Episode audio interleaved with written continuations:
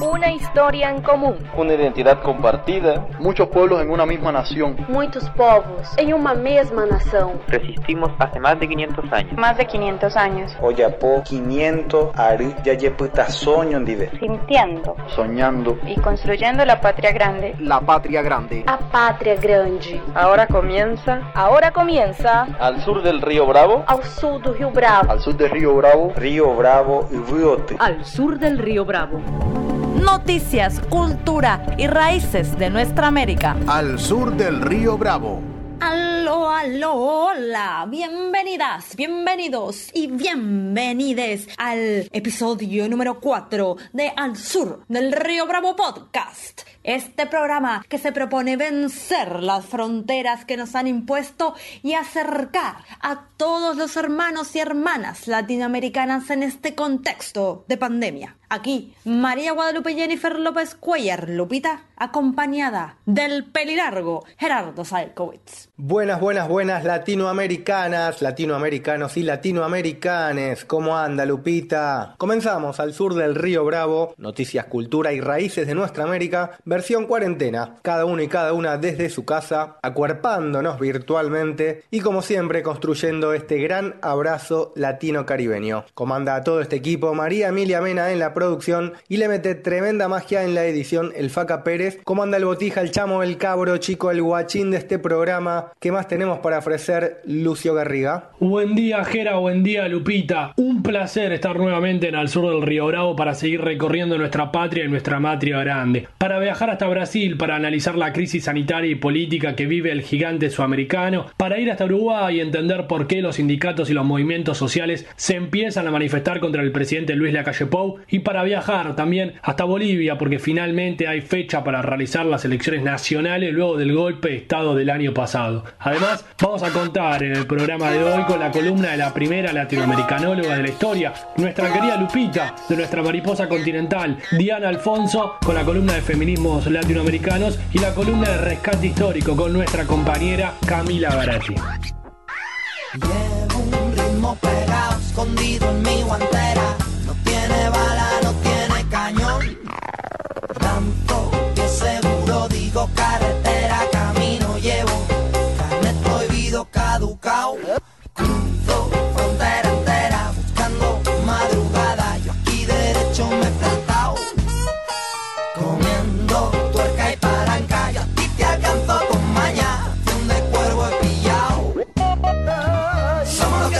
Lo que vemos, somos lo que oímos, somos lo que rueda, somos lo que anda y va.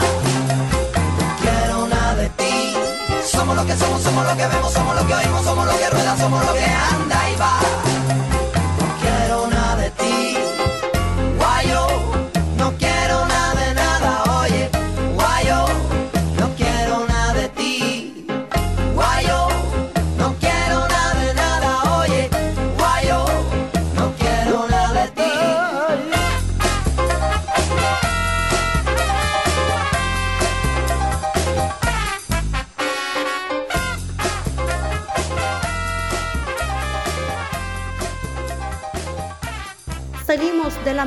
De Gerardo y Lucio para entender lo que está pasando en nuestra región.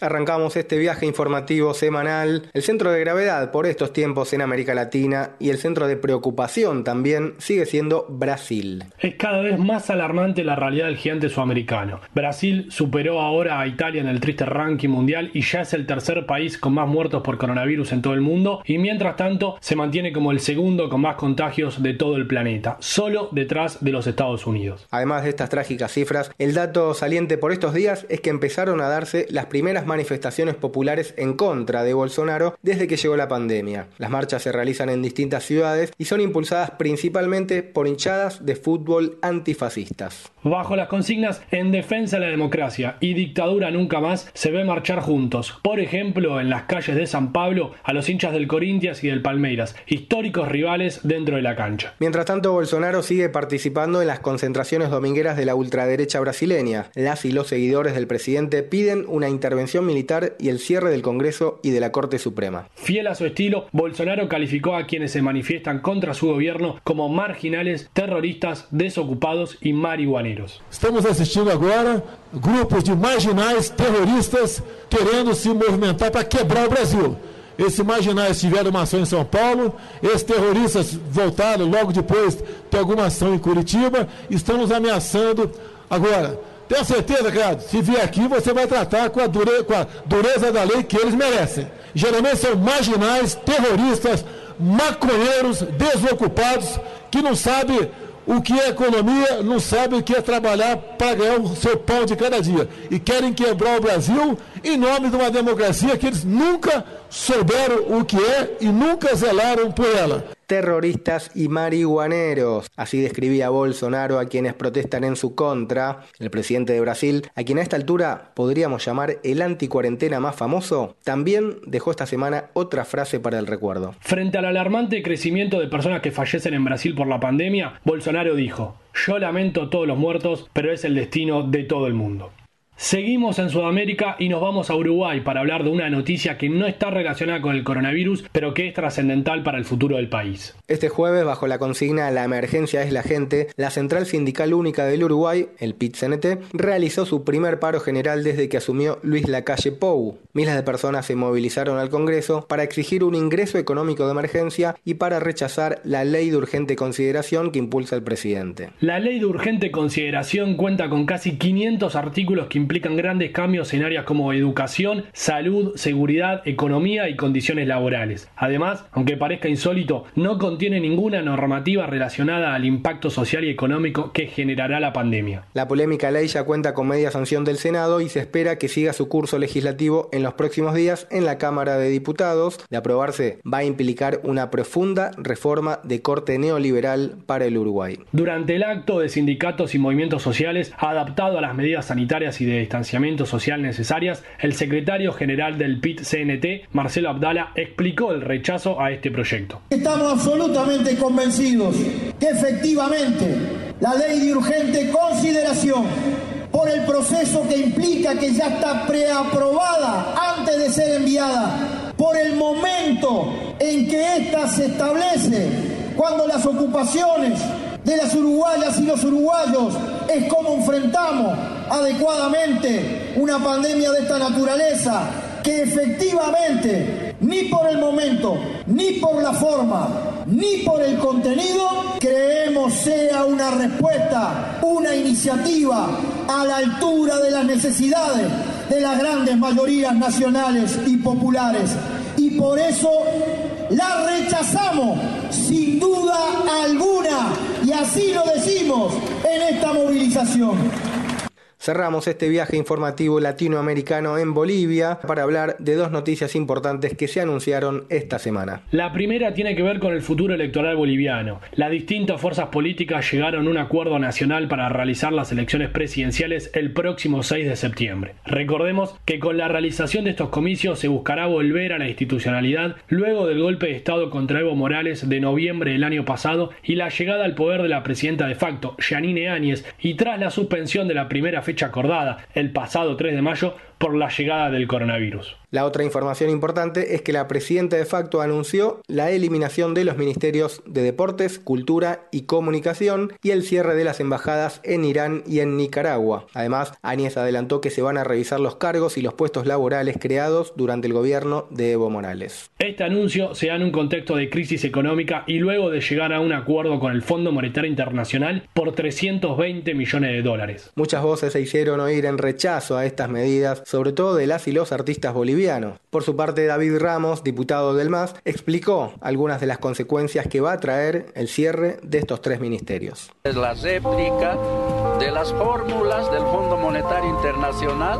Por supuesto que este superministros eh, se estará replicando lo que pasó en la era de Goni Sánchez de Lozada. Pero lo más irónico que esto afectará al área rural donde se ha venido trabajando políticas de cultura y turismo, el corredor nacional de turismo quedará truncado definitivamente. Oye mi hermano, mi brother, mi sister, mi pana, mi reina, mi cuate, mi paisa. Cae la sed, la sequía y la muerte, mi broster, mi compa, mi yunta, mi causa. Se fue tu sueño, se hundió tu alma, no entiendo nada. ¿Qué es lo que pasa? La enfermedad, el desastre han llegado, la gran tragedia aquí se ha quedado y en las horas de cada día hacen que en mi panza truenen como una alarma. Todas las noches de la semana pienso que mi hora será mañana. Aguantamos las noches muy frías, días ardientes y a los platos vacíos. Nuestros brazos ya no nos abrigan los corazones, pierden la esperanza. Vamos, dame un aliento, carnala. Quiero llegar a mañana. Oye, mi hermano, mi brother, mi sister, mi pana, mi reina, mi cuate, mi paisa. Cae la sed, la sequía y la muerte, mi broster, mi compa, mi yunta, mi causa. Se fue tu sueño, se hundió tu alma, no nada. ¿Qué es lo que pasa?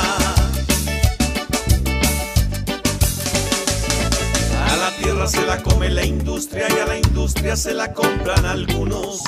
Niños en las calles se fuman subir a los corazones, pierden la esperanza antes que las armas queden caducas se inventarán una guerra sucia. El que mata en nombre de Dios me asusta también al plomo y a las puntas de acero.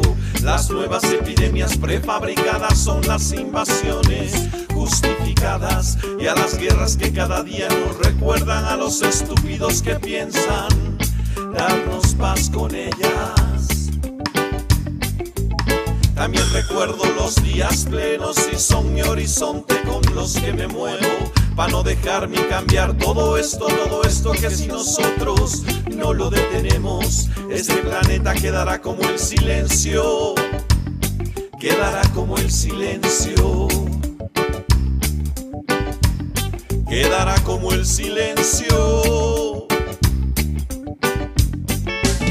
Oye mi hermano, mi brother, mi sister, mi pana, mi reina, mi cuate, mi paisa. La sed, la sequía y la muerte, mi broster, mi compa, mi yunta, mi causa.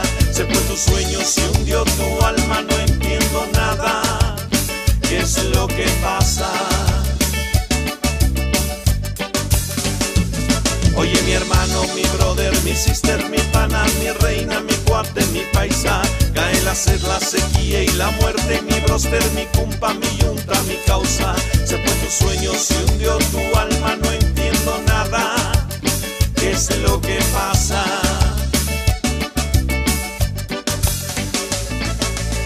Oye mi hermano, oye mi brother, oye mi sister, mi pana, mi reina. Continuamos al sur del río Bravo. Al sur del río Bravo. Huellas en el mar. Historias rescatadas de nuestra región. Al sur del río Bravo.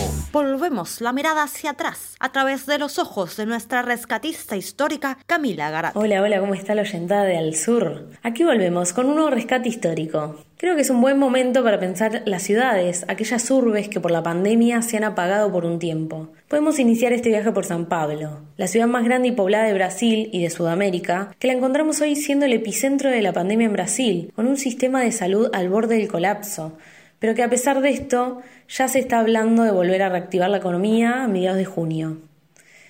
Creada en 1554 como una misión jesuita, San Pablo permaneció como una villa aislada del centro de la colonia portuguesa durante siglos. Recordemos que en territorios portugueses no hubo grandes y planificadas ciudades como en territorio hispanoamericano, y la evolución histórica de las ciudades estuvo ligada a los ciclos económicos. Y justamente así, San Pablo da sus primeros saltos durante el ciclo paulista del azúcar, a comienzo del siglo XVIII. Si bien la producción era la de toda la capitanía, es decir, la subdivisión administrativa del territorio colonial, la ciudad era la que se encargaba de transportar la producción hasta el puerto de Santos, con los beneficios obvios que trae la comercialización y exportación. Fue a partir de esta expansión económica que llega a ser la capitanía más rentable de la colonia, y por eso se le instala un gobierno propio y se dictamina su condición de ciudad. Pero el puntapié definitivo para el triunfo económico de la ciudad, ya en un Brasil independizado, a mediados del siglo XIX, fue la adopción de la producción cafetera como alternativa a la crisis del azúcar. Así se inicia el auge de San Pablo. Recordemos que con la instalación de la República, como suele denominarse la República del Café con Leche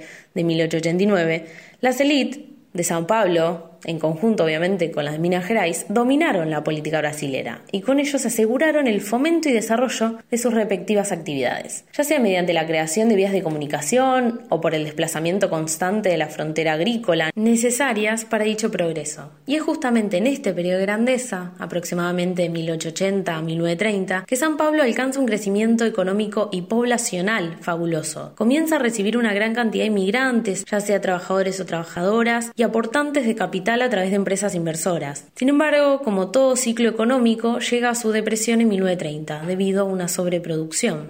Pero fue abriéndose a otras producciones, incursionando sobre todo en servicios por lo cual el área urbanizada siguió aumentando durante todo el siglo XX, observándose un gran crecimiento desigual. Como suele observarse en las grandes ciudades de Latinoamérica, hay muchas oportunidades de trabajo y atraídas por ellas una vasta mano de obra que son desplazadas y obligadas a instalarse en las periferias de la ciudad, sin tener garantizados los derechos básicos. El perfil de la ciudad hoy viene transformándose de una ciudad industrial a una metrópolis comercial, con una vida económica muy activa que también abarca el sector de los servicios y tecnología. Incluso San Pablo hoy es el centro financiero de Latinoamérica. Por todo esto podemos comprender las presiones de los sectores comerciales y financieros en tiempos de pandemia, que priorizan la economía en detrimento de la salud de todos los paulistas.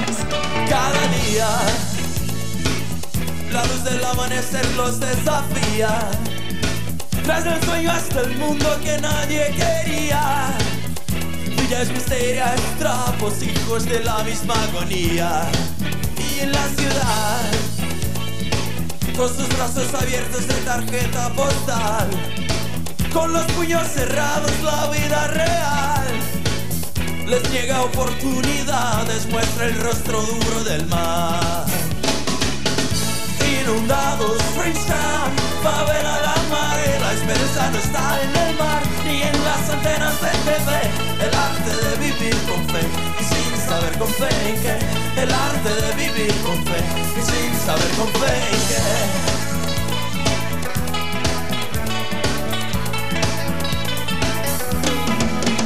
Cada día,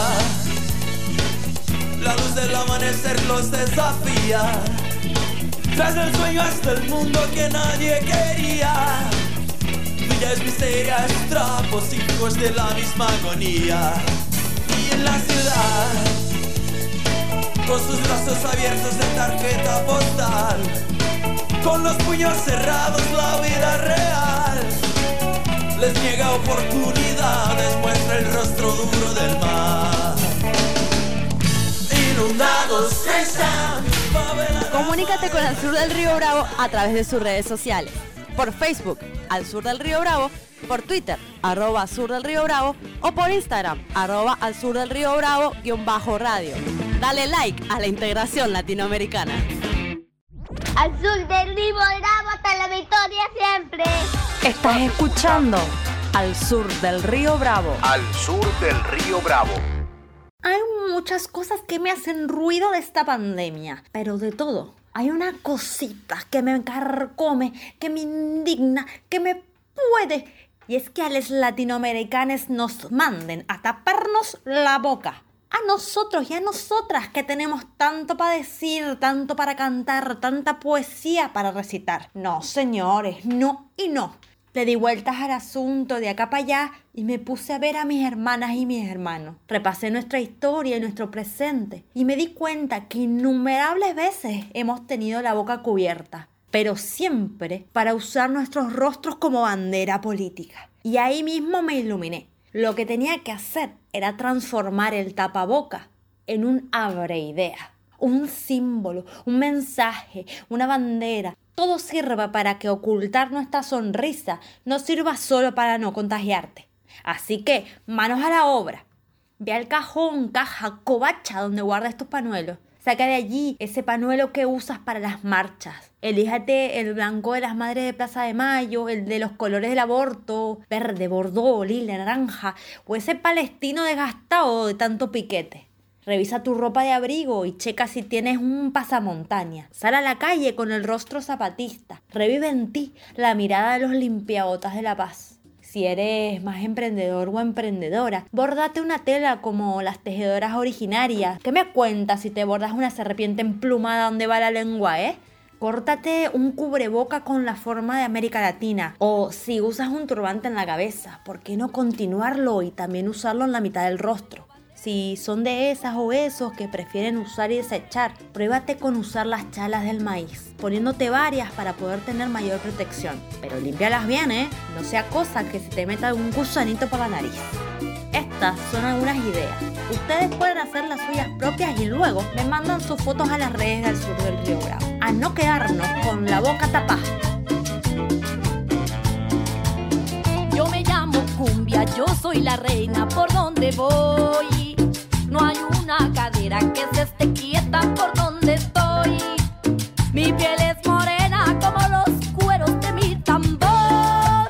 Y mis hombros son un par de maracas que besa el sol. Y mis hombros son un par de maracas que besa el sol. Tengo en la garganta una fina flauta que Dios me dio.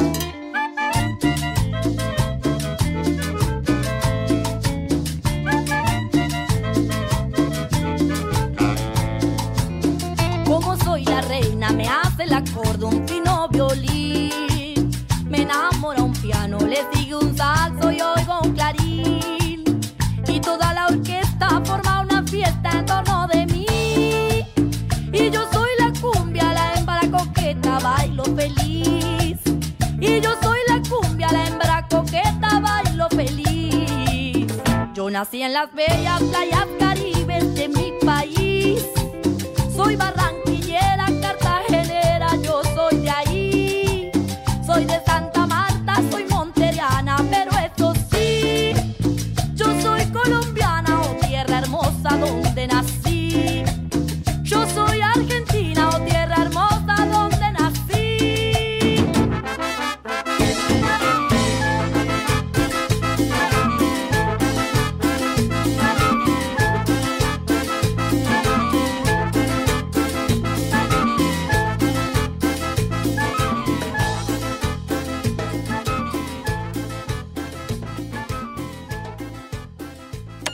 Estamos enfrentando una triple dominación, como le llamamos nosotros siempre, que es el capitalismo, el patriarcado y el racismo. Nosotras las mujeres llevamos esa triple lucha y quisiéramos que también los hombres la llevaran, ¿verdad? Para ir desmontando todas las formas de opresión. Estás escuchando Al Sur del Río Bravo. Al sur del río Bravo. Mariposas de nuestra América. Género. Al sur del Río Bravo. Al sur del río Bravo. Brotan por los poros de América Latina los transfeminismos. El panorama de las mariposas de nuestra América con Diana Carolina Alfonso. Ciudad Juárez es la primera capital latinoamericana al sur del río Bravo, el canal acuífero que separa a la Matria Grande de las tierras del tío Sam. Su lugar estratégico le ha convertido en una frontera porosa de cara al desbarranco humanitario que deja la invasión norteamericana a su paso. En esa frontera operan las redes más sanguinarias del narcotráfico en la última cadena de circulación de la cocaína y la amapola, como también de armas, dos rubros ampliamente masculinizados. El crecimiento potencial de esas economías de la muerte se dio a la par del trabajo maquilador, como consecuencia de la firma del Tratado de Libre Comercio entre George Bush y Carlos Salinas, algo así como el Menem mexicano. Las maquilas son empresas desreguladas que concentran mano de obra en su mayoría femenina y están exceptuadas del pago de aranceles e indemnizaciones a los y las trabajadoras. Es la forma de hiperexplotación de los capitales extranjeros en países que exponen a las mujeres e infancias más pobres a la semiesclavitud. En conclusión, la apertura neoliberal mexicana ha generado dos fenómenos de división sexual del trabajo que explican por qué Ciudad Juárez es el epicentro del femicidio en nuestra América. Por un lado, las masculinidades narcotraficantes y por otro, el trabajo maquilador feminizado. Se estima que desde la firma del Tratado de Libre Comercio en Ciudad Juárez han sido asesinadas casi 800 mujeres. Una de ellas fue la poeta Susana Chávez, la creadora del poema Ni una muerta más, publicado en el 95. Susana fue víctima de femicidio en el 2011. Según los jueces responsables de su causa, Susana no fue asesinada por su militancia feminista. Diríamos que sí por su condición de mujer. En ese contexto podemos concluir que el femicidio en la actualidad es la consecuencia directa del diálogo entre las redes neoliberales de explotación, los narcoestados y la impunidad patriarcal del sistema judicial. De Susana nos queda el poema que hace al nombre de la campaña Ni una menos. En países como México, Colombia, El Salvador, Haití y Brasil, la violencia contra los cuerpos femeninos está directamente asociada al desarrollo de las estructuras paraestatales funcionales al narcotráfico y a la injerencia extranjera en las entidades estatales y empresariales.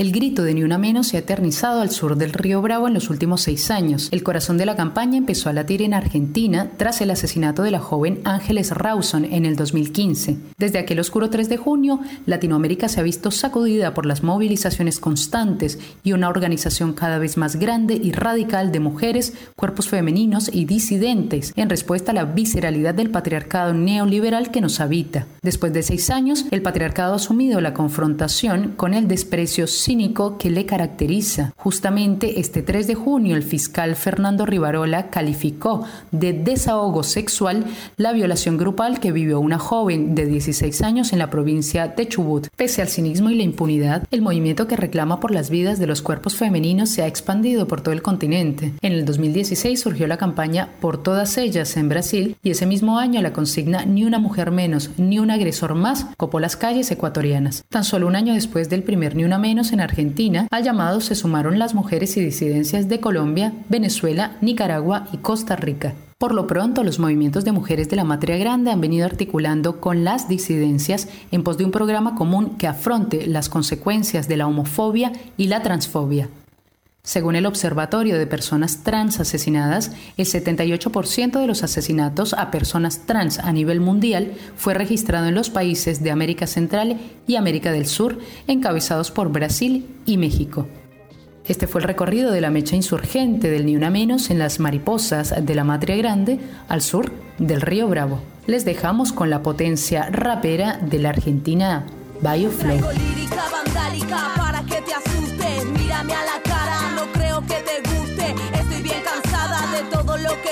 En las calles, los pueblos, las urbes, sus masas. ¿Quieres que te diga? Nos están matando. Todos los días la cosa está empeorando.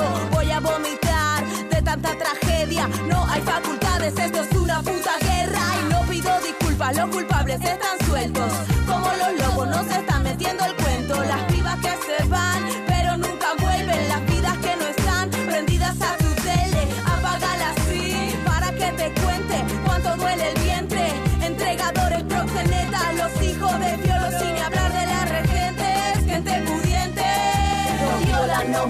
Acá no hay presidente, ni derecho a ambiente, ni derecho a ambiente. Nos violan, nos matan, acá no hay presidente, ni derecho a ambiente, ni derecho a ambiente.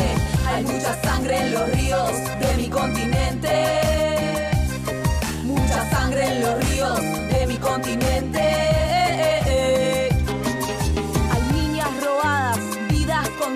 las de duelo caminando el suelo, buscando justicia, bebiendo veneno.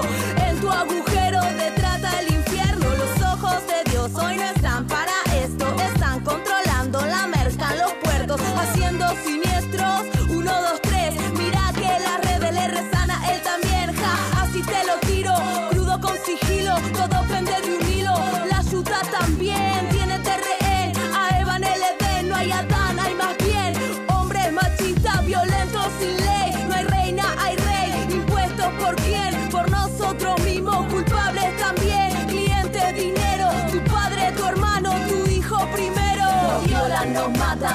no hay presidente, ni derecho a ambiente, ni derecho a ambiente, nos violan, nos matan, acá no hay presidente, ni derecho a ambiente, ni derecho a ambiente. Hay mucha sangre en los ríos de mi continente, mucha sangre en los ríos de mi continente. Me siento tan patriota de Latinoamérica. No te salves, no te quedes inmóvil al borde del camino. No morirá la flor de la palabra, ya no podrá ser arrancada por la soberbia del poder.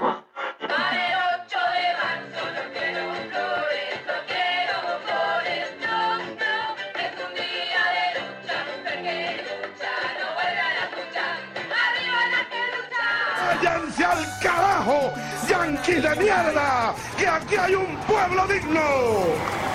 Somos los herederos legítimos de los padres de la patria y juntos haremos la segunda independencia. Al sur del río Bravo. Al sur del río Bravo. Hemos llegado al final, ahora sí, de un nuevo podcast de Al Sur del Río Bravo, luego de viajar por toda nuestra patria y matria grande. Todo esto fue posible gracias a la producción de María Emilia Mena y a la edición del Faca Pérez. Pero en realidad, Lupita, ¿qué ha sido todo esto? Esto no ha sido ni más ni menos que una excusa para sentipensarnos y taparnos la boca abriendo las ideas latino, caribeñamente. Una historia en común. Una identidad compartida. Muchos pueblos en una misma nación. Muitos povos em uma mesma nação. Resistimos hace más de 500 años. Más de 500 años. Oyapo 500 ari yayeputa soño dive. Sintiendo. Soñando. Y construyendo la patria grande. La patria grande. A pátria grande. Esto fue. Esto fue. Al sur del río Bravo. Ao sul do Rio Bravo. Al sur del río Bravo. Río Bravo y Riote. Al sur del río Bravo. Noticias, cultura y raíces de nuestra América. Al sur del río Bravo.